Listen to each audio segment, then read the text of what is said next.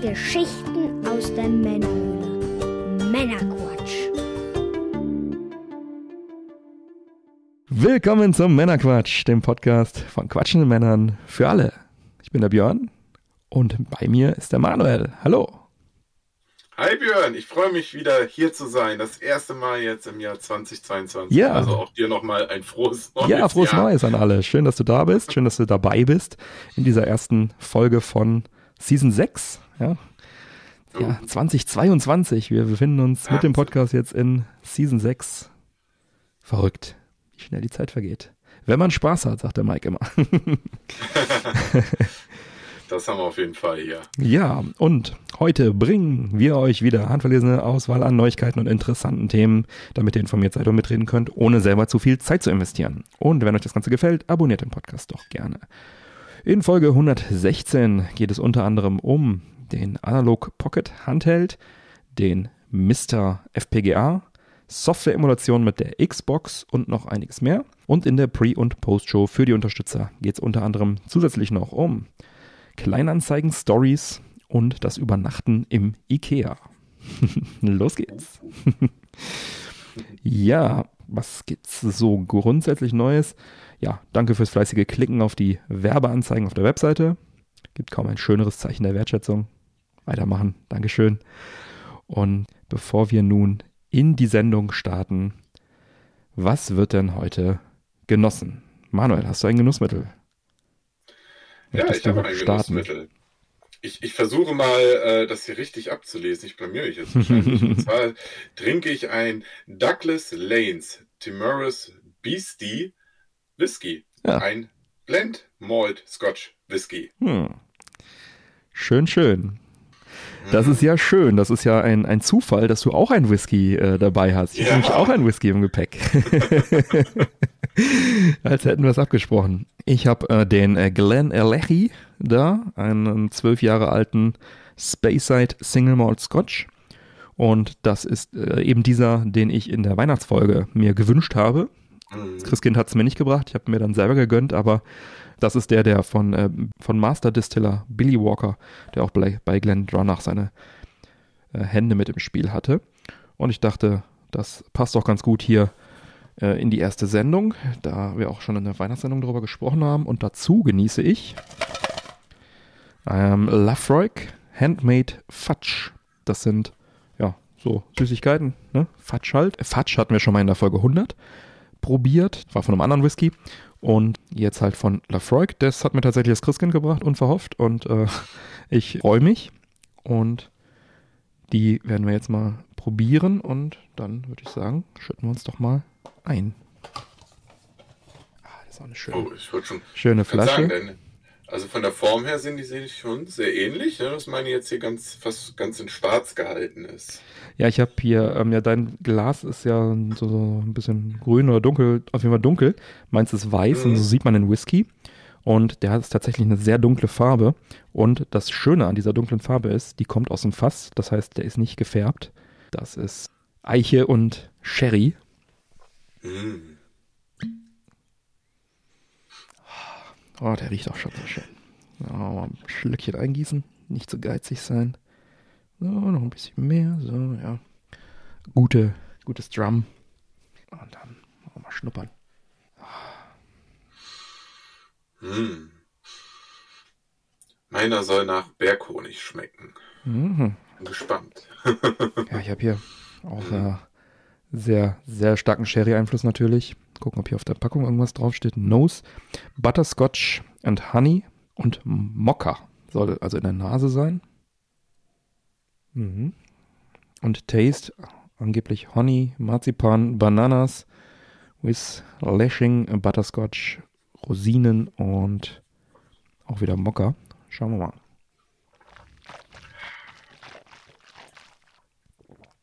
Ich war ja heute beim Training und das darf mein Trainer heute auf jeden Fall nicht erfahren, was ich hier abends mache. Das ist eigentlich ein absolutes No-Go. Mhm. Oh, sehr, sehr, sehr Sherry-lastig. Eine echte Sherry-Bombe. Wow. Aber nicht schlecht. 46 Volumenprozent hat meiner. Was hat deiner so? Mhm. Meiner kommt auch auf 46,8. Oh ja, da haben sie sogar noch, waren sie noch ein bisschen großzügiger. Also die ähm, mhm. Industrieabfüllungen sind ja gern mal bei 40 Prozent, weil das ist das Mindeste, was sie machen müssen. Und so kriegen mhm. sie natürlich aus den Fässern auch das meiste an Flüssigkeit raus, wenn sie den verdünnen. Aber der Geschmack trägt sich halt über den Alkohol. So hat man also mit jedem zusätzlichen Prozentpunkt da immer noch mal so ein bisschen mehr Geschmack drin und so 45 plus ist immer so ziemlich, ziemlich gut. Ich habe auch so das Gefühl, dass das im Abgang bei mir ganz leicht nach Lakritze schmeckt, auch wenn es nicht mhm. hier drin steht, aber äh, fühlt sich so ein bisschen so an. Hm. Macht vielleicht dieses äh, Rosinengebäck und Gewürz, was hier steht. Wirklich? So irgendwas in die Richtung. Hm. Also ich habe hier eine Menge, Doch, eine Menge Früchte drin und, und ganz, ganz, ganz, ganz viel Sherry. Und ist eher auf der süßen Seite. Also das ist wirklich schon, wirklich schon so ein, so ein Nachtisch irgendwie. Aber nicht verkehrt. Mal schauen, wie sehr sich so über die, über die Sendung schlägt. Den Fatsch werde ich erst am Ende probieren, weil ich glaube, der, der äh, passt nicht so gut zu dem, zu dem süßen Whisky. Mhm. Der Fatsch ist ja, Lafroy ist ja ein rauchiger, kräftiger. Da will ich mir jetzt nicht die, die Nase versauen mit. Der Geschmack. bleibt doch bestimmt gut zwischen den Zähnen kleben, oder? ja, es geht eigentlich. Aber das ist schon, das ist schon eher so ein süßer. Also süß ist nicht, nicht super meinte, süß, aber. Den Touch. Ach so, ja, der, ja, der klebt schön. Das ist ja. eigentlich, wo ist Mike, wenn man ihn braucht? der mag das doch. Im Sommer ist bestimmt noch was übrig, wenn, man, wenn, man, wenn ich mit Mike mal wieder eine Folge mit Zigarre und so. Sehr gut. Aber riecht auf jeden Fall richtig fantastisch, dieser Whisky. Gut, dann würde ich sagen, legen wir mal los. Mhm. Und zwar im Retro-Bereich geht's los. Über den FPGA-Handheld Analog Pocket haben wir ja schon mal in Folge 61 ausführlich gesprochen. Da konnte man den vorbestellen. Das müsste irgendwann 2019 gewesen sein. Und das Gerät ist dann jetzt im Dezember 2021 dann an die Vorbesteller auch ausgeliefert worden. Also in einer geringen Stückzahl, wenn man so will. Und, und ähm, nochmal kurz zusammengefasst, was das für ein Gerät ist. Der Analog Pocket ist ein neuer Handheld, der originale Module von Game Boy, Game Boy Color, Game Boy Advance abspielt. Und das Ganze ist natürlich region-free, also spielt weltweit alle Module ab. Bei Game Boy natürlich nicht, nicht verwunderlich, das kann der eh, aber kann halt auch dieses Gerät. Adapter wird es noch geben, die dann die Systemauswahl noch erweitern. Game Gear, um, Neo Geo Pocket Color, Atari Lynx und TurboGrafx 16 Adapter für je 30 Dollar können bereits vorbestellt werden. Hat ein 3,5 Zoll HD-Display mit einer fantastischen Auflösung von 1600 x 1440 Pixeln. Da kann man also wirklich sehr, sehr schön dann die Auflösung auch hochschrauben und vor allem auch äh, in, einem, äh, in einer vernünftigen Ratio hochschrauben. Also nicht irgendein krummes, interpoliertes Format, äh, wie das viele andere machen, sondern da kann man wirklich dann sauber hochskalieren. Und eine Docking Station gibt es auch, dann kann man am TV damit spielen. Angetrieben wird das Ganze durch einen FPGA-Chip. Das ist also ein Field Programmable Gate Array Chip. Laut Wikipedia ist das ein integrierter Schaltkreis IC der Digitaltechnik, in welchen eine logische Schaltung geladen werden kann. Im Klartext heißt das, der Chip kann seine Eigenschaften auf Hardwarebasis verändern und somit theoretisch eine nahezu perfekte Hardware-Emulation bieten. Die Eigenschaften des FPGAs werden durch sogenannte Cores bestimmt.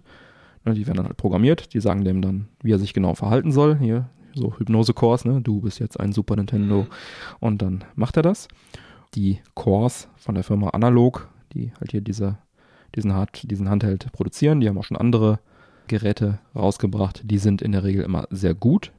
Über das Super NT, Super Nintendo FPGA, sprachen wir in Folge 15. Das Mega SG war in Folge 38 Thema. Ja, wenn man den ersten Berichten und Tests Glauben schenken darf, von den Leuten, die jetzt glücklich sind, das Ding jetzt äh, bekommen zu haben, worunter natürlich äh, zufällig auch eine Menge Influencer und YouTuber und so sind, ist der Core bei diesem Analog Pocket auch richtig, richtig gut.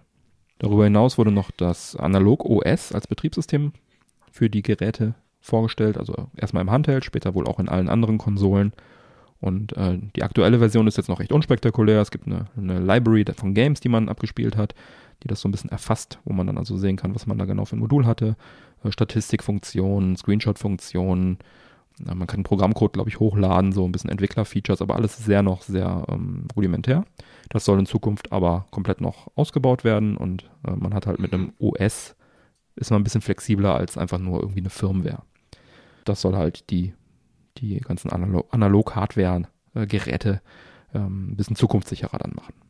Was mich jetzt so interessiert, ich schaue mir gerade jetzt die Bilder parallel mhm. an, weil mir liegt der Analog Pocket leider nicht vor. Mhm. Auch wenn Interesse da ist, mhm. kommen wir jetzt gleich noch zu. Der Bildschirm, womit kann ich den denn vergleichen von der Größe her? Ist er denn vergleichbar mit dem Gameboy? Ist der Bildschirm was größer? Weil ich sehe jetzt hier mhm. keine Angaben. In ja, dreieinhalb Zoll. Äh, wie viel Zentimeter sind das? Sind äh, acht, also knapp neun Zentimeter ist der, ist die Bildschirmdiagonale. Und das ist, damit, damit ist es größer als, äh, die, als die meisten klassischen Handhelds. Definitiv, das ist aber ordentlich, 9 ja. cm. Ja, bei der hohen Auflösung ja. kannst du das auch. Ja, wow, okay, es kommt gar nicht so rüber erstmal auf den ersten ja. Blick. Schön. Ja, das Gerät selber ist auch nicht deutlich größer als ein Gameboy, als ein klassischer. Mhm. Deutlich schmaler, was nicht schwer ist. Und sieht auch ganz schick aus. Das Steuerkreuz macht mich ein bisschen skeptisch noch. Das ist sehr glatt. Ich weiß nicht, wie sich das dann anfühlt, aber ich habe von einigen mhm die ein Gerät vorliegen haben, gehört, dass es soll sich also sehr, sehr gut anfühlen und steuern damit. Mhm. Habe ich auch extra nochmal nachgefragt.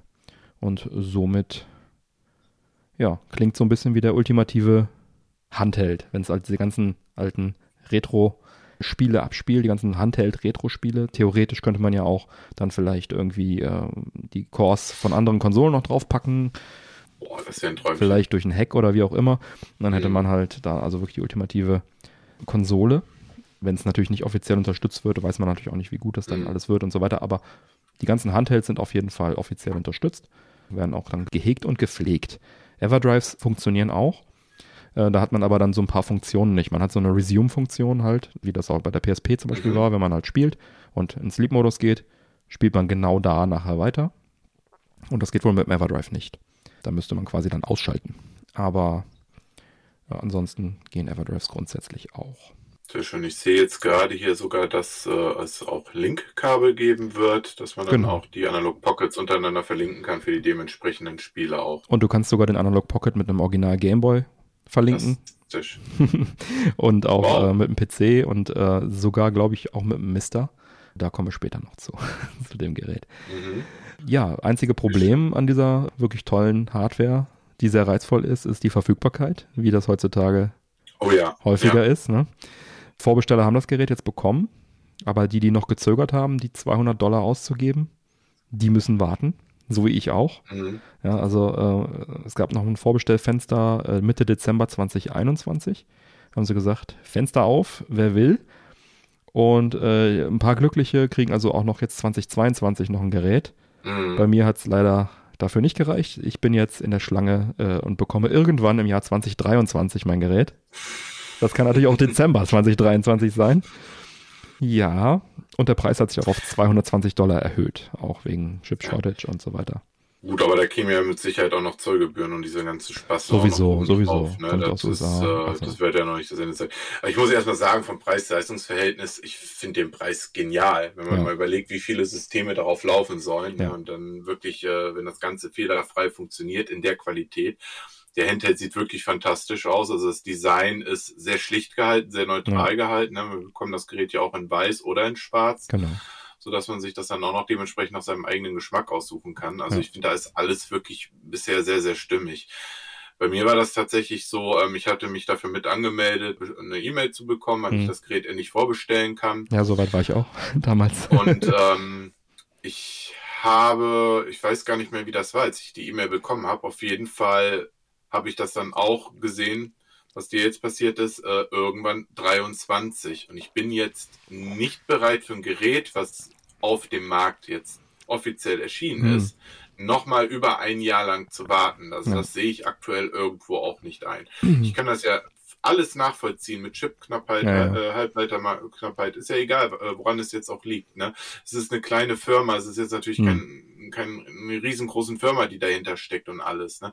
Aber ich bin nicht bereit, jetzt das Geld vorzustrecken und wie du schon sagst, eventuell kriegt man ja. das erst Dezember ja. 23, das sind noch zwei ja. Jahre. Ja. Bis dahin gibt es vielleicht eine zweite Revision oder so von dem Gerät. Ja, ich nehme auch an, dass sie dann äh, vielleicht die zweite ausliefern würden oder was. Also man muss natürlich auch dazu sagen, äh, bis dahin weiß man auch nicht, wie das mit der Knappheit ist. Vielleicht ist sie dann auch schon gelöst. Das heißt, wenn ich dann meins kriege, kannst du wahrscheinlich den nächsten Tag eh bestellen und kriegst es. Genau das, was, wo ich 2019 auch reingerannt bin. Ne? Ich habe halt gedacht, Ende 2019, da war halt noch nichts von einer weltweiten Pandemie irgendwie oder Chip Shortage oder sowas, Lieferengpässen war da einfach noch kein Thema. Und habe ich mir halt gedacht, so ja gut, das kommt in einem Jahr raus Warum soll ich jetzt ein Jahr vorher den schon das Geld hinlegen? Ich warte ein Jahr und warte erstmal ab, ob wie die Tests so sind, ob das Ding wirklich so geil ist und dann kann ich es mir ja immer noch bestellen. Dann warte ich halt irgendwie zwei, drei Wochen. Ja, aus den zwei, drei Wochen ist halt jetzt irgendwie über ein Jahr geworden. Schade für mich, ja. Aber äh, ist halt so. Ja, also ich ärgere mich schon, dass ich es nicht damals vorbestellt habe auch. Mhm. Aber gut, ich kann warten. Also ich meine, man ist ja als Retro-Gamer eh geduldig, ne? Ich habe seit 25 Jahren liegen die Gameboys hier auch mit, mit Screen Mod und, und allem möglichen Kram und, und, und. Also ich habe die Geräte ja alle. Ich kann ja spielen. Ich habe auch da teilweise VGA-Mods drauf auf dem Lynx. Den guten McVille VGA-Mod auf dem Lynx drauf und habe äh, mein Game Gear auch. Mein, meine Gameboys haben auch alle äh, entsprechend nochmal äh, Mhm. äh, Display-Mods drin, dass es ein bisschen besser aussieht und ich kann es auf dem Fernseher theoretisch alles zocken, über verschiedene Wege, auch über Super Nintendo, Super Game Boy und, und, und. Also es gibt so viele Möglichkeiten. Das ist jetzt also nicht so, dass ich das Ding unbedingt brauche. Mhm. Ich will es haben, klar. Aber da muss ich mich halt so lange mit anderen Geräten, die ich auch haben will, ablenken. Und dann ist es halt jetzt erstmal so. Also ich habe mega Bock drauf auf jeden Fall. Und vor allem das Thema FPGA wird für mich immer größer und immer interessanter. Ich bin ein riesen Mhm. FPGA-Fan mittlerweile geworden. Da werde ich gleich auch nochmal ausführlich was zu erzählen. Ja, Manuel, wie, wie stehst du denn zu dem Thema Emulation für Retro-Spiele und was ist da deine Lösung für Modern Retro-Gaming? Hast du da was? Bist du da auch FPGA, äh, Team FPGA oder wie löst du das Problem für dich? Tatsächlich habe ich mich jetzt seit der PSP-Zeit mich mit Emulation nicht mehr wirklich beschäftigt. Hm. Warum PSP-Zeit? Ja, ich sag mal so, ich, ich war damals jung, ich war in der Ausbildung, hatte nicht viel Geld, ich besaß eine PSP, aber kein einziges Spiel lag original bei mir rum. Und Mehr muss Was? ich nicht, mehr muss ich glaube ich nicht erklären. Böser Junge, das macht man aber nicht. Ja, ich trage leider eine Teilschuld mit. Die Quittung bekomme ich jetzt auch heute. Ne? Ich muss mir jetzt etliche PSP-Spiele irgendwie nachkaufen und manche sind Hm. gar nicht so einfach zu bekommen. Hm. Ich habe halt damals auf der PSP PlayStation 1 Spiele total Hm. gerne emuliert. Das war damals ein spannendes Thema. Es funktionierte relativ gut, gab aber auch so einige Probleme. Und was ich daraus so gelernt habe, ist halt, hm, Emulation äh, ist immer so eine kleine Tücke Hm. halt. Ne? Ich kann zum Beispiel verstehen, PS1, wo du es sagst, wenn das PS1-Spiel nicht auf PSP verfügbar war, dass man dann sagt, Ja. hey, ne, ich, ich hack mir das da drauf. Das ist ja Notwehr. Mhm. Ne? Richtig, ist, äh, so war das. Und viele Spiele waren auch gar nicht äh, von Sony digital wirklich nicht verfügbar Ja. und auch gar nicht auf Deutsch. Ne? Also wenn Hm. wir jetzt hier eine, eine deutsche Fassung hatten, ich bin ja einer, der braucht halt seine deutschen Texte, weil ich des Englischen leider nicht so mächtig bin. Und oftmals gab es dann halt Spiele dann doch nur irgendwie auf Englisch oder so. Und das hat mir dann halt auch nicht geholfen. Ja, seitdem hat mich ja für Emulation, Emulation eigentlich gar nicht mehr beschäftigt. Und dann kam ja das Polymega-Jahr ins Haus, Mhm. was wir beide ja ausgiebig testen Genau, durften. Sonderfolge dazu. Gerne mal reinhören, wenn es interessiert. Genau. Und da dachte ich so, ja, das war's. Pustekuchen. Ich habe Hm. vor ein paar Wochen ein Video gesehen, worauf ich gesehen habe, dass PlayStation 2 Spiele auf einer Xbox Series S laufen. Mhm. Und nicht nur PlayStation 2 Spiele, sondern ich sage jetzt mal, alle Generationen bis zu der sechsten Konsolengeneration laufen darauf. Ne? Also auch Gameboy-Spiele, PSP-Spiele, PlayStation 1-Spiele, Dreamcast. Ja, ich hatte davon Sega auch gehört, dass man da irgendwie einen Entwicklermodus aktivieren äh, Mhm. muss. Ähm, ist das immer noch so? Nein, jetzt mittlerweile geht das viel, viel einfacher. Es ist, es ist wirklich für doof, es, Mhm. ist, es ist echt lachhaft. Also wir wollen jetzt natürlich hier keine exakte, genaue Anleitung hier präsentieren, aber wenn man ein bisschen googelt, findet Mhm. man ganz schnell heraus, man muss tatsächlich auf der Xbox im eigenen Browser zwei Programme downloaden. Mhm. Und das Mhm. war's. Dann funktioniert das schon. Ist halt im Prinzip. PC, die Xbox, ne? Also der, Richtig. und, und entsprechend auch Ja. wahrscheinlich extra so ein bisschen offen gelassen, könnte ich mir vorstellen. Ganz genau. Also äh, im Endeffekt steckt ja ganz tief immer noch ein Windows-Betriebssystem in der Xbox drin. Das darf Ja, man auch nicht vergessen. Das funktioniert einfach. Frag mich nicht wie. Ich bin nicht Ja. der große Techniker. Ich bin äh, User, ich bin wirklich Hm. ein Nutzer. Und wenn ich sehe, das funktioniert so, und das kann jeder machen, Ja. dann bitteschön. Warum dann eigentlich auch nicht? Ja. Ja. Und dementsprechend äh, habe ich es jetzt mal durchgetestet und für meine Zwecke, ich bin sehr zufrieden. Ne? Hm. Also die PlayStation 1 Spiele laufen exzellent. Wenn ich möchte, in Hm. 4K Mhm. im Widescreen-Modus Mhm. kann ich einfach freischalten, den Mhm. Widescreen-Modus. Da muss ich nichts patchen oder so. Und auch die PlayStation 2-Spiele laufen zum großen Teil auch sehr, sehr gut. Mhm. Es ist nicht alles Gold, was Mhm. glänzt. Es gibt Mhm. auch Spiele, die funktionieren immer noch nicht einmal Okay. drauf. Es gibt Spiele, ähm, Need for Speed fällt mir gerade ein, Need for Speed Underground. Mhm. Wir werden wahrscheinlich niemals einen Port davon bekommen, einfach Mhm. aus musikrechtlichen Gründen Mhm. und so. Das Spiel läuft zum Beispiel nicht ganz flüssig, aber aktuell spiele ich das Spiel Rygar. Ich Mhm. halte dir zumindest mal das kenn ich. Cover mal in die Hand. Alter Arcade-Klassiker, ein Remake auf der PS2, 3D-Remake auf der PS2 von einem Arcade-Klassiker. Ja. Die Umsetzung ein davon- Remake sogar. Okay. Ja, ja, die Umsetzung äh, von dem Arcade-Automaten, die gab es Mhm. damals auf NES, Atari Lynx, Mhm. äh, die ganzen 8-Bit-Kisten, Heimcomputern. Und äh, das war dann sozusagen ja eine Neuinterpretation von dem Mhm. alten Riger-Thema. Halt ein schönes, äh, arcadiges Actionspiel. Sehr schön, ja, kann ich, kann ich bestätigen. Also mir macht das gerade sehr viel Spaß. Und das Spiel läuft im flüssigen 4K Mhm. und sogar im Widescreen-Modus. Mhm. Ne? Damals hat man ja nur äh, bei vielen PS2-Spielen ja Mhm. nur 4 zu 3 gehabt und äh, bin überrascht, wie gut eine Emulation heutzutage einfach läuft. Mhm. Also da hat sich einfach sehr viel Mhm. getan seit damals. Ne? Und deswegen bin ich dem Thema eigentlich gar nicht mehr so abgeneigt. Mhm. Vor allen Dingen die Xbox Series S hat mich jetzt im Ge- gebraucht 190 Euro gekostet. Das ist fair. Ja. Das ist mehr als fair, dafür, dass Ja. dann so viele Systeme drauf emuliert werden Ja. können. Du hast aber doch auch eine Series X rumfliegen. Warum hast du dir jetzt noch eine S extra Richtig. dafür geholt? Ja, man muss ja einfach mal dazu sagen, es besteht immer noch ein Restrisiko, dass ja irgendjemand dir einen Riegel davor machen könnte, sprich Microsoft. auf Microsoft. Ne? Und ich habe jetzt mir extra auch tatsächlich einen Account dafür angelegt. Die Series S ist wirklich nur für die Emulation da. Also war falls halt- Microsoft auf die Idee kommt, oh, das ist ja doch nicht so gewollt und wir bannen jetzt mal die Accounts, die das machen, dann sagst du, Genau. mir egal. Richtig, ganz genau. Ne? Wobei die Ja. funktioniert ja auch im Offline-Modus. Ja. Ne? Also ich weiß jetzt auch nicht, was da noch passieren sollte, ne? aber man muss halt darauf hinweisen, es besteht immer ein Restrisiko. Ne? Und bei mir mit meinem Account da ist es völlig egal, was mir da Mhm. jetzt mit passiert. Ne? Und deswegen Mhm. wollte ich einfach meine Konsole Mhm. unangetastet lassen. Und das ist mir auch immer wichtig, dass eigentlich meine Hauptkonsolen auch unangetastet Ja. Mhm. bleiben, egal was mal zukünftig passiert. Wie gesagt, man installiert nur zwei Programme, die kannst du Ja. nachher auch ganz einfach wieder löschen. Ja. Also äh, man macht da nichts Verbotenes. Muss man auch dazu sagen. Erstmal. Erstmal.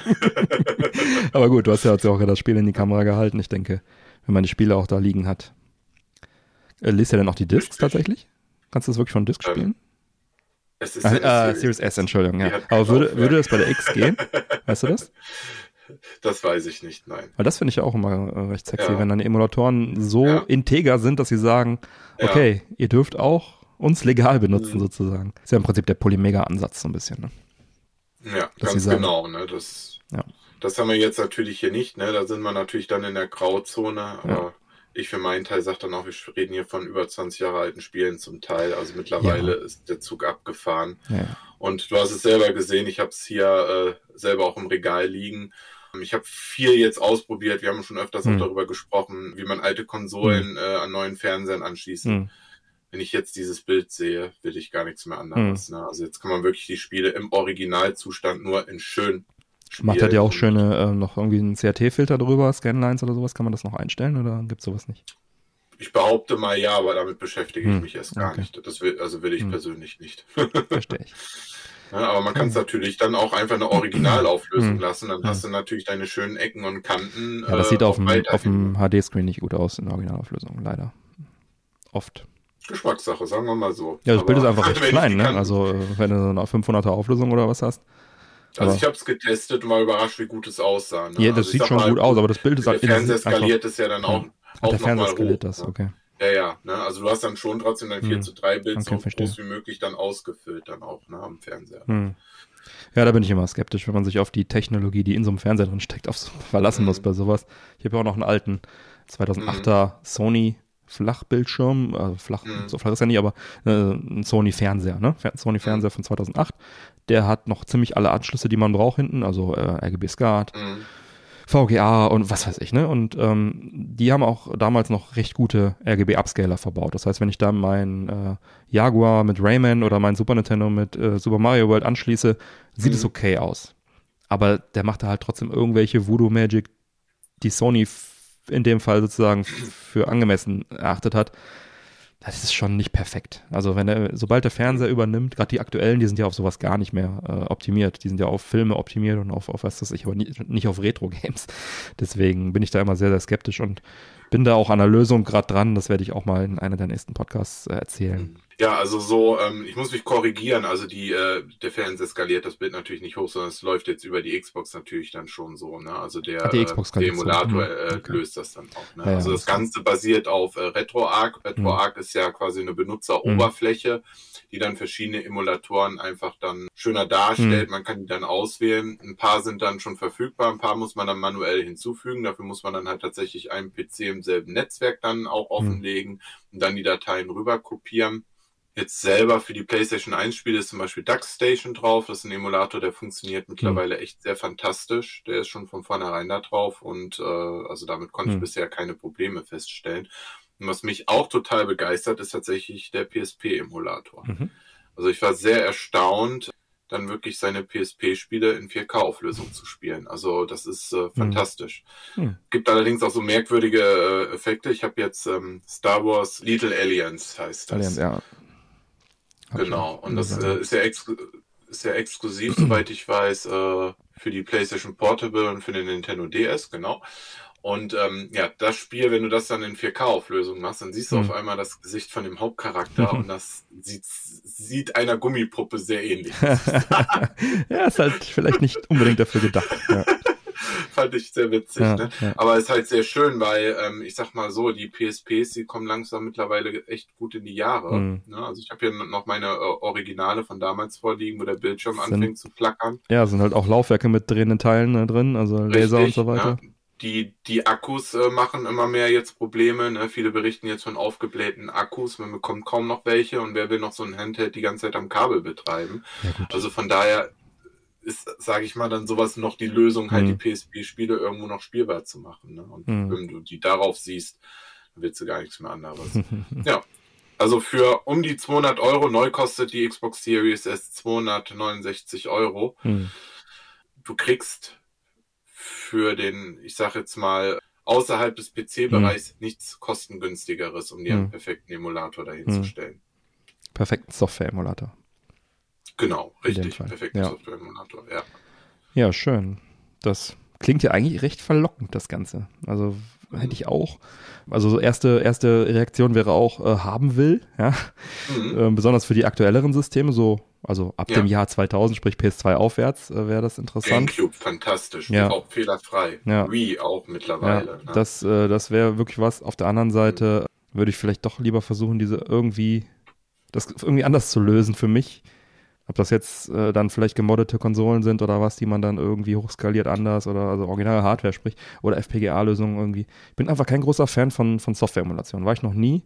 Raspberry Pi ist ja auch so ein, so ein Thema, was viele oh ja. da lieben, was, was Software-Emulation angeht. Ne? Habe ich auch ausprobiert als Emo-Maschine, mir aufgesetzt. Aber ich bin damit nie so richtig warm geworden. Ne? Genau wie Emulatoren am Mac oder PC. Ist zwar billiger als, als eine FPGA-Lösung, aber fühlt sich halt auch oft billiger an, leider. Und das Polymega wäre jetzt da nochmal äh, vielleicht so eine Premium-Lösung gewesen für mich. Aber war ja auch eben nicht 100% authentisch, fühlte sich auch nicht 100% authentisch an. Dann gab es die Probleme mit den Mhm. Controllern. Wir hatten ja viele getestet und einige gingen, einige nicht. War zwar sehr bequem, das Ganze, also war schon, schon verlockend. Aber der, der Faktor Preis hat es da für mich so ein bisschen auch wieder disqualifiziert. Ne? Aber da äh, empfehle ich, wie gesagt, die Polymega-Sonderfolge, die wir beide bestritten haben. Da haben wir wirklich ausführlich das Gerät besprochen, für und wieder. Und äh, es gibt auch viele Punkte, die dafür sprechen. Also wenn das irgendwie für euch interessant ist, dann äh, hört euch das gerne nochmal an. Das ist mein, mein, meine Meinung zu Software-Emulation. Gerade auch der Punkt, den du eben angesprochen hast. Ja, die meisten Spiele laufen schon sehr, sehr gut. Sieht alles fantastisch aus, aber Mhm. dann äh, einige vielleicht laufen noch nicht so gut, einige werden nicht Mhm. vernünftig emuliert. Äh, dann hat man ja So. sogar das Thema bei äh, sowas wie Super Nintendo Mini oder sowas, da hast du ja auch.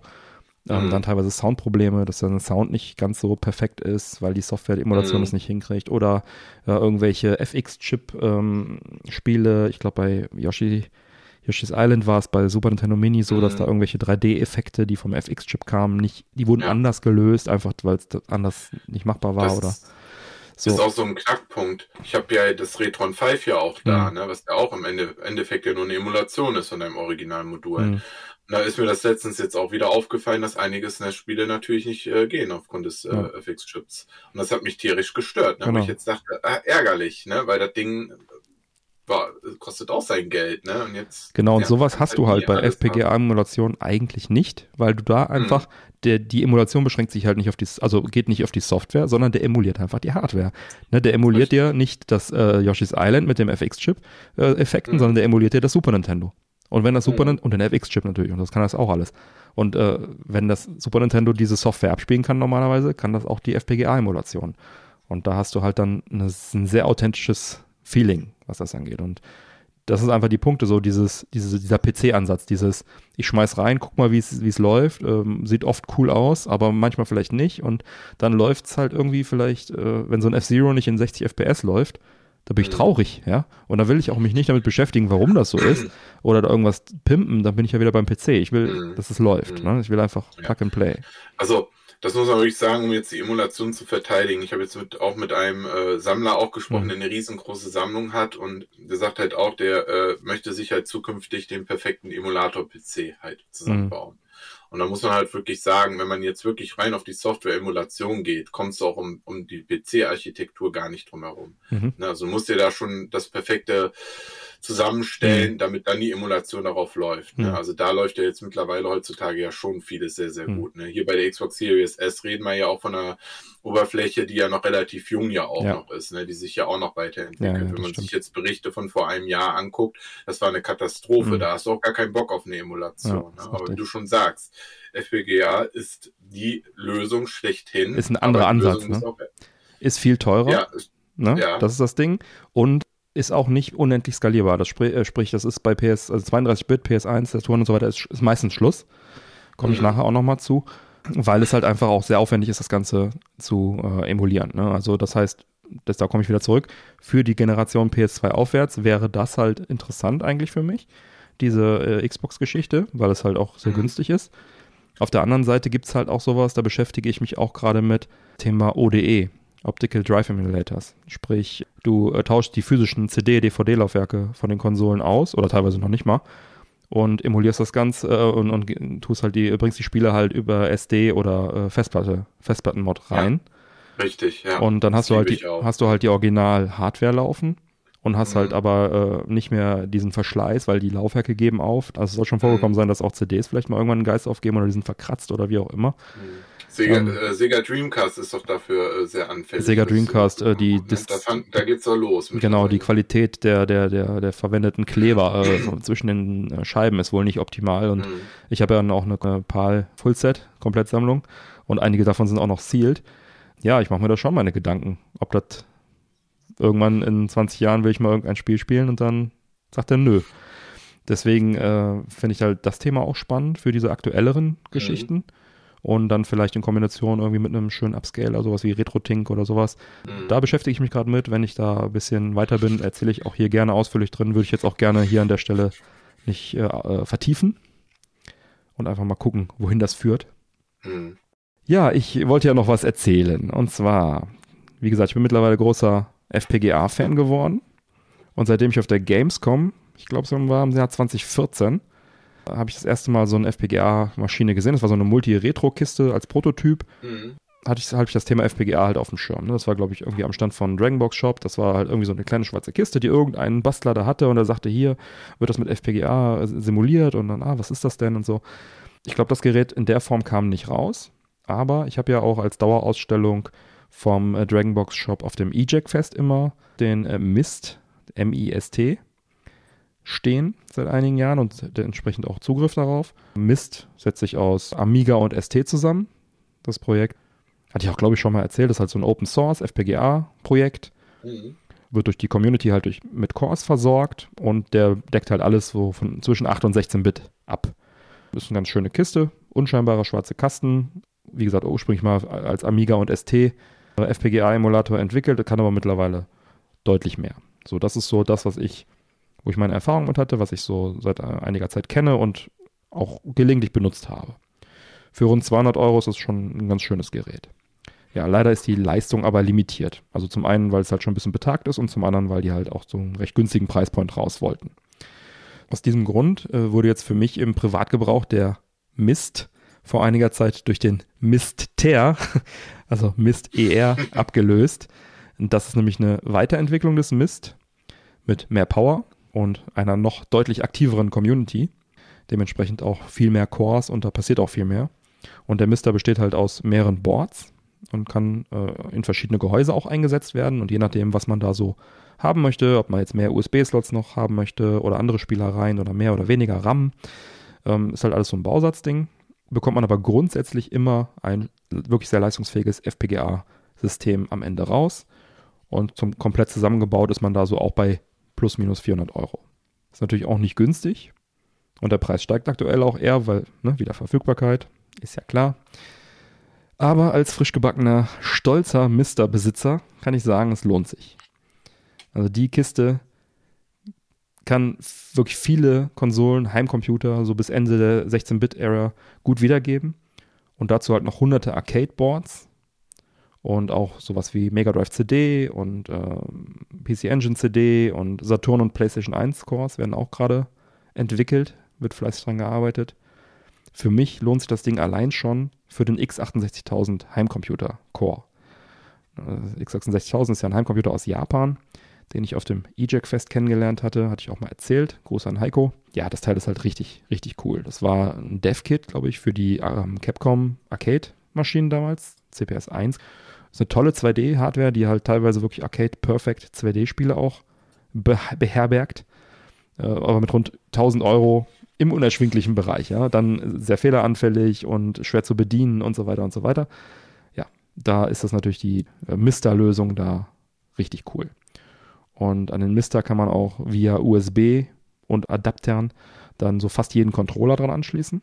Ich habe bisher noch keinen gefunden, der nicht funktioniert. Das ist echt erstaunlich. Ne? Man erinnert sich an unser Polymega-Experiment, wo irgendwie die Hälfte der der Controller nicht mehr funktioniert, nicht funktioniert hat aus irgendwelchen Gründen. Und äh, hier ist wirklich sehr, sehr cool. Solange es USB hat, läuft es irgendwie. Auch der äh, Arcade-Stick vom äh, Astro City Mini, der ja auch außer am PC und an dem Mini eigentlich nirgendwo drauf läuft.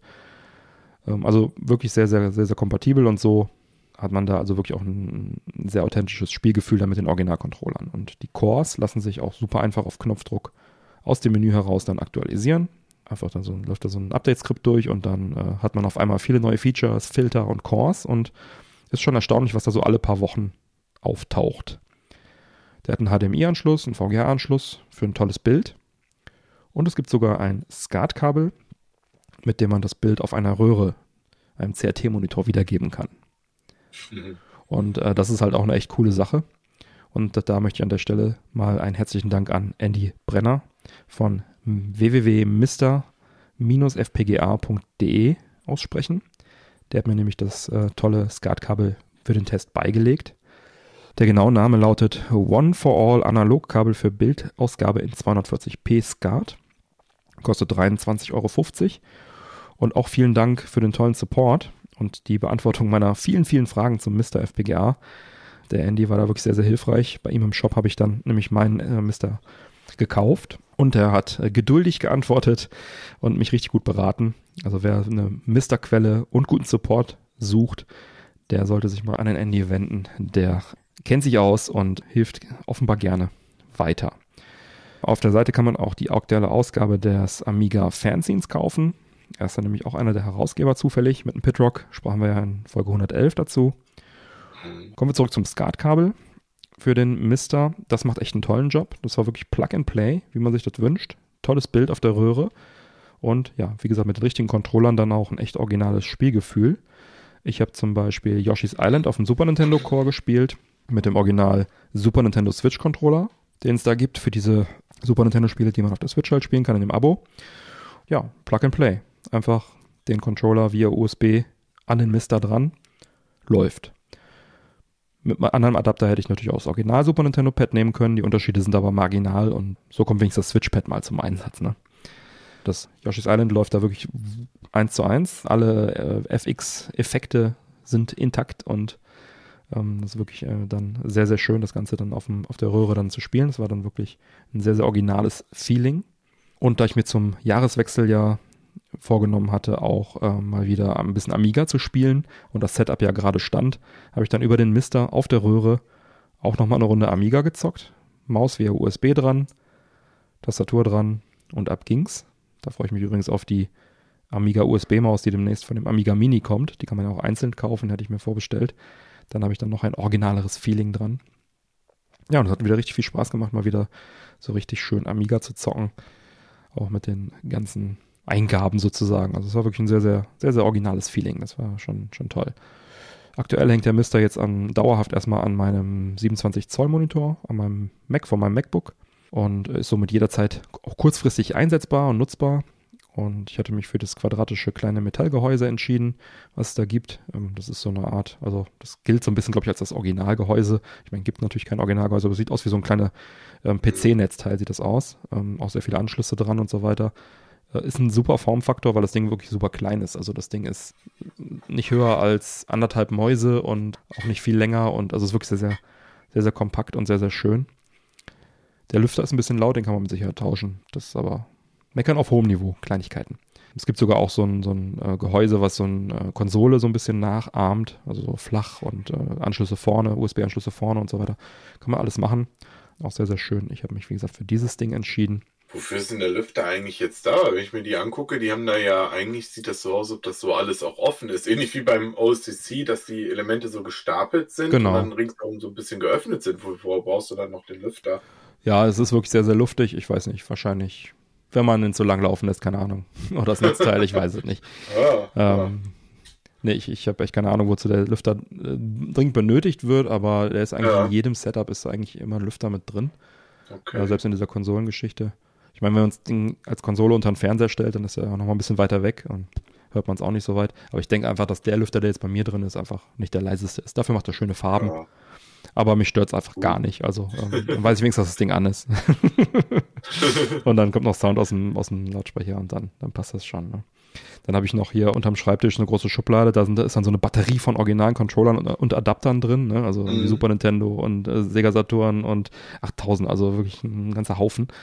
Und das ist halt echt ein schönes Setup und dann hatte ich sehr, sehr viel Freude, mal wieder ein bisschen auch zu spielen. Mit, dem- man ist ja sonst schnell immer beim Sammeln und, und, und Stapeln von Spielen, aber äh, einfach mal so die Möglichkeit zu haben, kurzfristig dann auch mal was anzuspielen. Das hat mir sehr, sehr viel Spaß gemacht. Wie gesagt, per FPGA-Emulation, da kann man sich dann auch darauf verlassen, dass das dann auch vernünftig wiedergegeben wird. Hätte eigentlich mal auch eine eigene Folge noch verdient, eine Sonderfolge. Vielleicht machen wir das auch noch mal. Ja, aber es ist einfach eine, eine tolle und vor allem einfache Lösung, was das angeht. Also es, das Menü ist einfach auch, da läuft ein Linux drauf irgendwie. Äh, Mhm. und das ist auch super einfach zu handeln. Du kannst das ganze Menü am, am Controller steuern. Ja, du kannst also theoretisch wirklich unter den Fernseher packen und dann mit dem Controller arbeiten. Ich mache immer eine Tastatur dran. Hier meine, meine Apple-Tastatur hänge ich da einfach mit einem USB-Kabel dran. Die steht ja eh hier. Dann habe ich halt die Tastatur direkt auch da liegen Mhm. und äh, kann dann also da äh, die Shortkeys, die auch alle hardwaremäßig auf dem Gerät sind, so Menü-Taste und sowas, gibt's da alles auf dem Gerät, aber habe ich dann die F12-Taste, komme ich dann noch ein bisschen schneller mit äh, navigieren und so weiter. Echt toll. Also hast eine SD-Karte drin und äh, wenn die SD-Karte voll ist, dann kannst du auch einfach USB-Sticks reinstecken, der erkennt die dann auch direkt und also einfach schön, einfach, es funktioniert einfach. Das gefällt, richtig Apple-like, also es gefällt mir. Auch mit den ganzen Controllern und so weiter. Das ist richtig toll. Hast du denn jetzt eigentlich nur so dann Spiele so ausprobiert oder hast du auch mal ein Spiel tatsächlich auch mal durchgespielt da drauf? Weil oftmals, das ist ja auch immer so ein Thema, Ja. ne? Jetzt hat man Mhm. all diese tolle Technik Mhm. und hat diese Masse an Spielen da und dann probiert man dieses und jenes aus. Aber so richtig Mhm. mitreden kann man erst, finde ich, wenn man auch mal so ein Spiel mal tatsächlich mal richtig durchgespielt Ja, hat. durchgespielt ähm, habe ich nicht, aber das, ähm, ich habe aber einige Spiele sehr häufig und lange gespielt auch. Äh, Mhm. Und viele der älteren Retro-Spiele sind ja eher so arcadige Spiele. Ne? Das sind jetzt, so, weiß Mhm. nicht, so ein Space Invaders, so, das spielst du ja nicht durch. Ne? Gerade beim X68000 habe ich mich also auch länger mit beschäftigt und viele der Spiele ausprobiert. Und äh, das sind halt viele Shoot'em-Ups oder irgendwelche Actionspiele. Und äh, da spielst du dann halt, soweit du kommst. Aber so äh, im klassischen Sinne durchspielen, weiß ich gar nicht, ob das da vorgesehen ist, ehrlich gesagt. ähm, ich habe wirklich einige Spiele auch länger gespielt, auch gerade Yoshi's Island habe ich mal wieder richtig äh, einige Stunden auch versenkt und ähm, auch ein, ähm, ähm, ach, muss ich nochmal in mich gehen, welche jetzt alle, aber Mhm. doch einiges und auch am Amiga habe ich also auch einen ganzen Tag Amiga gespielt, aber natürlich dann äh, auch mehrere Spiele durchgewechselt. Ich wollte ja auch Mhm. mal ein bisschen die Erinnerung an die verschiedenen Spiele auffrischen und so weiter. Und ja, einfach, einfach schön. Einfach äh, auch ein, dieses authentische Mhm. Spielgefühl durch die Controller, ne? Was ich jetzt noch ausprobieren will, ist, ich habe noch einen äh, ColecoVision-Controller. Das sind ja so richtige Knochen mit so einem Numpad und so, also so ein ganz Mhm. seltsamer Controller. Den wollte ich jetzt nochmal mit einem Adapter ausprobieren, der das angeblich kann. Bin ich mal gespannt, ob der das wirklich unterstützt. Auch die ganzen, diese ganzen Zahlen da unten drunter. Ich habe mit einem Jaguar Joy, äh, Joypad Mario gespielt. Ich habe mit einem äh, Jaguar Joypad Lynx gespielt, äh, weil Handheld geht natürlich auch. Ne? Also Lynx Gameboy und so nimmt der hat er natürlich auch mit im Programm. Ah, Also wirklich eine sehr, sehr breite, also an, ich, allein glaube ich 20 Schön. Heimcomputer, PC 486er kannst du auch emulieren für die alten PC-Spiele. mhm. Ähm, dann wirklich so sämtliche äh, Konsolen, die man sich so vorstellen kann. Ne, 8-16-Bit-Geschichten. Äh, Lynx hat sich halt angeboten, den Jaguar-Controller zu nehmen, weil am Original Jaguar-Controller die Knöpfe sind aus denselben Formen, aus denselben Gussformen wie der Lynx die Knöpfe hat. Mhm. Da waren die Sparfüchse, haben einfach nur die Farbe geändert und haben dieselben Knöpfe verwendet. Dachte mir, das bietet sich dann für ein, für ein äh, Lynx äh, an. Aber da kommt halt auch ein vernünftiges äh, Bild über HDMI raus auf dem, auf dem Bildschirm. Du kannst das Ganze dann auch entsprechend skalieren. Ich gehe halt immer gerne auf diese äh, Originalauflösung, V-Integer heißt das, glaube ich. Das ist dann halt, hast halt schwarze Balken äh, rechts und links, aber Mhm. dafür halt eine ähm, originalgetreue Auflösung. Durch die Controller macht das halt wirklich Spaß und ja, ist ein spannendes Thema, diese FPGA-Geschichte und das Schöne ist, dass das hier halt auch weiterentwickelt wird. Wirklich wöchentlich kommen da wirklich Updates rein. Äh, ob es jetzt irgendwelche Shadow Masks äh, ähm, sind, die dann für, für Scanlines sorgen oder ähm, halt jetzt demnächst, was da kommt mit PS1 und so weiter. Bei den Arcade Cores ist es cool. Das sind halt wirklich ein paar hundert. Und da ist jedes Spiel ist ein eigener Core. Weil das Mhm. sind ja richtige Motherboards sozusagen. Diese alten Arcade-Spiele sind ja einfach so riesen Platinen. Und auch wenn die teilweise ähnliche Hardware verwenden, ist das ja immer irgendwie Custom. Und das heißt, jedes Spiel ist dann ein eigener Core. Und das Schöne ist, der lädt die einfach mit dem Update-Skript runter. Also wenn ein neues Arcade-Spiel geportet wurde, kriegst du es automatisch. Und das geht halt Schön, bis äh. CPS 2 hoch, sprich Capcom, diese ganzen geilen Brawler, Alien vs. Predator, Street Fighter sowieso, diese ganzen Sachen. Das sind halt ein paar echt sehr, sehr schöne Arcade-Spiele, die dann auch Arcade Perfect dann entsprechend mit FPGA emuliert sind. Also ich Mhm. habe, es gibt einen Adapter, ich habe echt Bock, mir das Ding vielleicht auch, vielleicht kaufe ich mir noch einen zweiten, äh, in den Automaten reinzuknallen. Weil Mhm. das halt, also besser wird's nicht. Ja, richtig, ja. Ne? Also für, ja. für einen Raspberry Pi habe ich mir tatsächlich so einen Adapter mal geholt, habe den nie benutzt, weil ich, wie gesagt, mit der Emulation Mhm. nicht zufrieden war. Ja, Was wahrscheinlich trotzdem gut funktioniert und so weiter, aber äh, Neo Geo wird ja hier auch beim Mister unterstützt. Ne? Neo Geo ist halt auch eine schöne Konsole Mhm. für sowas. Mit meinem schönen Original Neo Geo, dem Arcade-Board, habe ich dann also auch nochmal da einiges gespielt. Klasse. Echt toll. Spannendes Thema, großes Thema. Und sollten wir dranbleiben, werden wir dann vielleicht nochmal updaten, wenn es da weiter getestet wurde. Ich bin echt happy damit, bin echt äh, sehr, sehr zufrieden, gerade für die alte Generation von Spielen. Klar, es hört irgendwann auf, wie gesagt, ne? also Ende 16-Bit-Ära, äh, Mega-CD, dann ist irgendwann momentan Ende. Dann kommt jetzt Mhm. vielleicht, ich hoffe natürlich dann, dass da noch weitere Konsolen auch noch folgen in, der, in dieser 32-Bit- Übergangsphase so bis Mitte der 90er, Ende, Ende der 90er, das ist ja genau meine Mhm. Zeit. Da würde ich mich freuen, wenn da noch was dazukommt. Ich denke mal, von der Leistung her sollte das passen. Aber natürlich ist dann Ende. Also nach 32-Bit ist irgendwann einfach äh, von, von der Leistung Ende. Da müsste man dann wahrscheinlich dann auf ein Update warten von der Hardware, wobei das momentan auch nicht in Sicht ist. Ja, was sagt denn die Männerquatsch Society? Gerne Feedback. Wie steht ihr zu dem Thema? Habt ihr einen Modern Retro Gaming Hardware Emulationsansatz irgendwie im Einsatz? Habt ihr da irgendwas laufen? Mhm. Was ist da euer Favorite? Habt ihr da Erfahrungen? Teils gerne auf unserem Discord-Server im Episodenquatsch-Kanal und dann können wir drüber quatschen. Ja, eine Menge Stoff. Aber hallo. ey. Emulation. Schön. Aber ähm, ja, ist auch ein, wirklich ein spannendes Thema. Also auch gerade, Mhm. äh, wenn man mal vom Sammeln halt weggeht. Ne? Für Sammeln ist halt immer schön, was im Regal zu stehen zu haben. Habe ich ja auch tonnenweise, haufenweise. Aber ja, wenn man diese, diese einfache Plug-and-Play-Lösung und dann einfach mal eben spielen zu können, das ist halt auch einfach, einfach sehr Ja, viel wert. wie, Ne? viel möglich, wie viele Möglichkeiten man jetzt auch tatsächlich hat. Ne? Wenn man jetzt ist schön, mal, ne? mal sagt, äh, ne? Jetzt äh, nimmt man hier den Mister jetzt mal dazu, dann hat man jetzt noch so eine Series S und machst du noch ein paar, paar deiner Originalkonsolen-Modiste um. Also du hast ja so eine bunte Vielfalt. Oder direkt einfach original oder genau, oder PC. Fantastisch, ne? Oder direkt noch original, wenn die Möglichkeit ist wirklich für jeden ne? Geldbeutel und für jeden Geschmack was dabei. also, ne? ja, ja. Ne? Also es ist wirklich so. Wie gesagt, also auch die, die, die reine Emulation äh, ist ja jetzt echt, äh, das wird immer besser. Ne? Ich Ja. sehe hier gerade den netten Test, äh, den Text hier vom Mister, Hm. wo der Raspberry Pi so ein bisschen runtergezogen wird. Ähm, Also ich weiß von, von einigen, die zum Beispiel die SNES-Sachen da drauf gespielt Hm. haben, die waren glücklich damit. Hm. Und dafür hat der auch ausgereicht. Da Ja, war der reicht dafür auch aus. super, ne? Für Casual sowieso. Dann, ne, für, äh, äh, ehrlich gesagt, und viele merken ja nicht der Unterschied, ob der Mario da eine Millisekunde früher oder später ob die Pixel vernünftig skaliert sind oder ob das eigentlich Das sind dann wirklich dann ist. Die, die, die, die Freaks, die das dann noch wirklich mitbekommen, ne? Und die schaffen sich dann genau sowas an. Und das liebe ich ja, dass es jetzt ne, so viele Möglichkeiten Ja. einfach auf dem Markt gibt. Und das ist noch lange nicht das Ende. Ja. Da wird noch viel mehr kommen. Ne?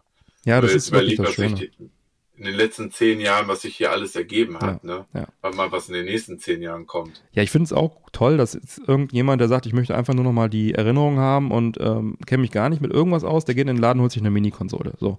Wenn er ein bisschen Ja. technikaffin ist, dann holt er sich einen Raspberry Pi, kostet nicht viel, da bist du für mit allem drum und dran unter 100 Euro, bist du da wahrscheinlich raus aus Aber der sind Nummer. immer eine Bastellösung, ne? Also so mit Raspberry Pi, da muss Ja, immer noch. das hat mich auch massiv gestört daran. Immer Ja, ja. ein bisschen, ne? Also das ist wirklich, deswegen habe ich davon immer Abstand genommen. Ich auch, ja. Tatsächlich, ich werde mir noch einen kaufen, weil ich einen für meinen 3D-Drucker Kannst brauche, weil ich haben. da noch eine Kamera anschließen Art- Ein Dreier hast du? Zweier.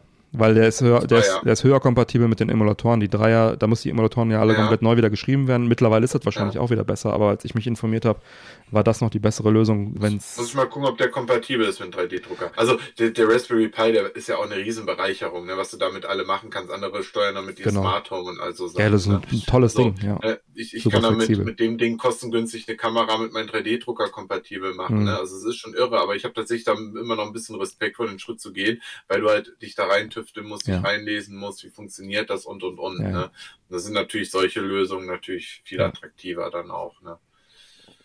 Die dir Das das, stimmt. quasi schon Gerade als Apple-User will man Plug and Play haben. Was für eine tolle Überleitung. Fast, fast, wenn wir nicht noch erst über unser Getränk sprechen müssten. Stimmt. Und ich muss ja noch meinen, meinen Lafroy-Quatsch äh, essen. Also, wie, wie äh, schmeckt dir denn nun dein, äh, dein Whisky? Ja, ich habe ja schon gesagt, ne, ähm, so, so im Abgang schmecke ich immer noch so ein bisschen leicht Lakritze raus. Ich weiß nicht, ob es halt an den Mhm. Gewürzen liegt oder so, aber ich mag den Whisky tatsächlich sehr, sehr gerne. Das gehört mit zu einem meiner Lieblingswhiskys jetzt mittlerweile. Und du wirst ihn dann auf jeden Fall demnächst dann auch probieren dürfen, wenn Ja, ich dir mal was rüber schicke. Ne? Ja, ich cool. ein schönes Foto noch machen. Ja, super. Da freue ich mich drauf, den auch mal zu probieren. Können wir ja nächstes Mal tauschen. Schicke ich dir meinen rüber und dann machen wir nächstes Mal andersrum. Aber ich nehme jetzt erstmal noch einen Schluck von meinem. Mhm. Man sagt ja, pro Jahr soll man eine Sekunde spülen, aber oder im Mund behalten. Ich hatte jetzt nur noch so einen kleinen Schluck, deswegen hat es nicht ganz gereicht. Aber sehr lecker. Aber sehr mh, eine Sherry-Bombe. Also muss man mögen. Wenn man nicht auf Sherry steht und Eiche, sollte man vielleicht doch lieber der Glendronach. Ist da noch ein bisschen mh, wilder, bisschen würziger, bisschen weniger Sherry-Bombe, wenn er auch schon sehr Sherry-lastig ist. Muss man noch ein paar Mal trinken, welchen ich jetzt bevorzuge. Hm, So, komm, jetzt ein Lafroy-Quatsch. Jetzt bin ich mal gespannt. Flop, lass es dir schmecken. Oh, Oh, riecht schon direkt so ein bisschen nach Räucherkammer. gibt dir noch ein bisschen ASMR noch. Mm. Wenn man nur an der Schachtel riecht, wo die alle drin lagen, das riecht echt so wie so ähm, gerade erloschenes Lagerfeuer. So von, wenn noch das, Hol das Holz noch so, aber also nicht, nicht unangenehm. Mhm. Mal schauen. Mal auspacken. Mhm. Ja, zieht sich durch, der riecht auch einzeln. So. Wenn ich morgen gefragt werde von den Kindern, und was hast du gemacht? Ich habe einen Mann beim Kauen zugeguckt. Ich schicke dir auch welche rüber, dann kannst du nächstes Mal auch kauen. Mhm. Super, das klingt doch gut, ey. Boah, ist schon sehr rauchig. Aber gut, Lafroig, ne? Mhm. Boah, da muss man mögen. Mhm. Zieht sich zusammen. Mm, nee, ich finde es nicht unangenehm. Ich mag Lafroig sehr gerne. Okay. Aber ich kann mir vorstellen, ich weiß nicht, ob es was für dich ist, aber du solltest es allein der Neugier wegen mal probieren. Das sowieso. Probieren muss man. Hm, interessant. Hm. Am Ende, boah, krass, kommt Banane. Aber richtig heftig. Mhm. Das ist beim, wenn man Lafroig trinkt, auch ein bisschen drin, aber total schwach im Hintergrund, so im Abgang. Ja, hier auch im Abgang, aber, aber richtig heftig. Als wäre hier so halb Banane, halb Lafroig. Hm. Ach, ist lecker. Nicht, nicht für jeden Tag, aber kann man gut machen. Doch, bin zufrieden. Schmecken mir, die anderen Fatsch, die wir hatten, waren auch lecker. Aber die hatten halt einfach nur so ein dezentes Whisky-Aroma. Das hier hat echt Charakter. Also, schön. Zum Genießen. Was Feines. Mag ich. Kosten, glaube ich, so um die 10 Euro oder was. Das ist hier so eine 250 Gramm Dose. Da bist du schon ein paar Abende mit beschäftigt. Ja, da sollte man auch nicht so wegsnacken. Dann nimmst du irgendwie ein, zwei und dann, dann, dann, dann soll es auch mal gut sein. auch, Also ja, so ist ja. das, so ist das gedacht. Also zu einem Lafroig werde ich als nächstes mal probieren. Vielleicht in der nächsten Sendung. Da mal ein Lafroig zu, zum Trinken und dazu das. Könnte auch geil sein. Schauen wir mal. So, ich habe meinen Pick ja schon abgefeuert. Das Skatkabel für den Mister pick ich, weil es ist wirklich ein, ein tolles Kabel, womit man den Mister dann nochmal ein bisschen äh, mehr äh, in Retro-Gefilde pimpen kann. Ja, und ich gucke gerade auf die Uhr, da wir jetzt schon recht lang sind heute und der Manuel plant mit seinem Pick ein regelrechtes Fass aufzumachen, äh, würde ich sagen, verschieben wir Manuels Pick auf die nächste Sendung. Einen Pick haben wir ja von mir quasi integriert. Sehr schön, ja. Dann schreite ich mal zur Abmoderation. Alle Unterstützer bleiben nach dem Abspann noch dran, bekommen dann noch die exklusive Post schon mit weiteren Themen. Neue reguläre Folgen Männerquatsch erscheinen an jedem ersten und dritten Montag im Monat. Alle Links zur Sendung findet ihr auf unserer Webseite. Erfahrt außerdem auf männerquatsch.de im Bereich Unterstützung, wie ihr den Podcast am besten unterstützen könnt. Ich lade euch ein, dort zu schauen, was für euch dabei ist. Es gibt viele Möglichkeiten zu unterstützen. Zum Beispiel könnt ihr für eure Amazon-Einkäufe unsere Amazon-Links oder das Amazon-Suchfeld auf der Webseite nutzen oder regelmäßig auf die Werbeanzeigen klicken, die sich überall auf unserer Webseite befinden und die Angebote dahinter entdecken. Das bringt auf Dauer eine solide Unterstützung für uns, ganz ohne Geldeinsatz für euch. Klicken tut nicht weh, versucht's gleich mal. Vielen Dank für eure Unterstützung. Bleibt mir zu sagen, bitte empfehlt uns weiter. Vielen Dank für die Aufmerksamkeit. Auf Wiederhören und bis bald. Auf Wiederhören. Ciao.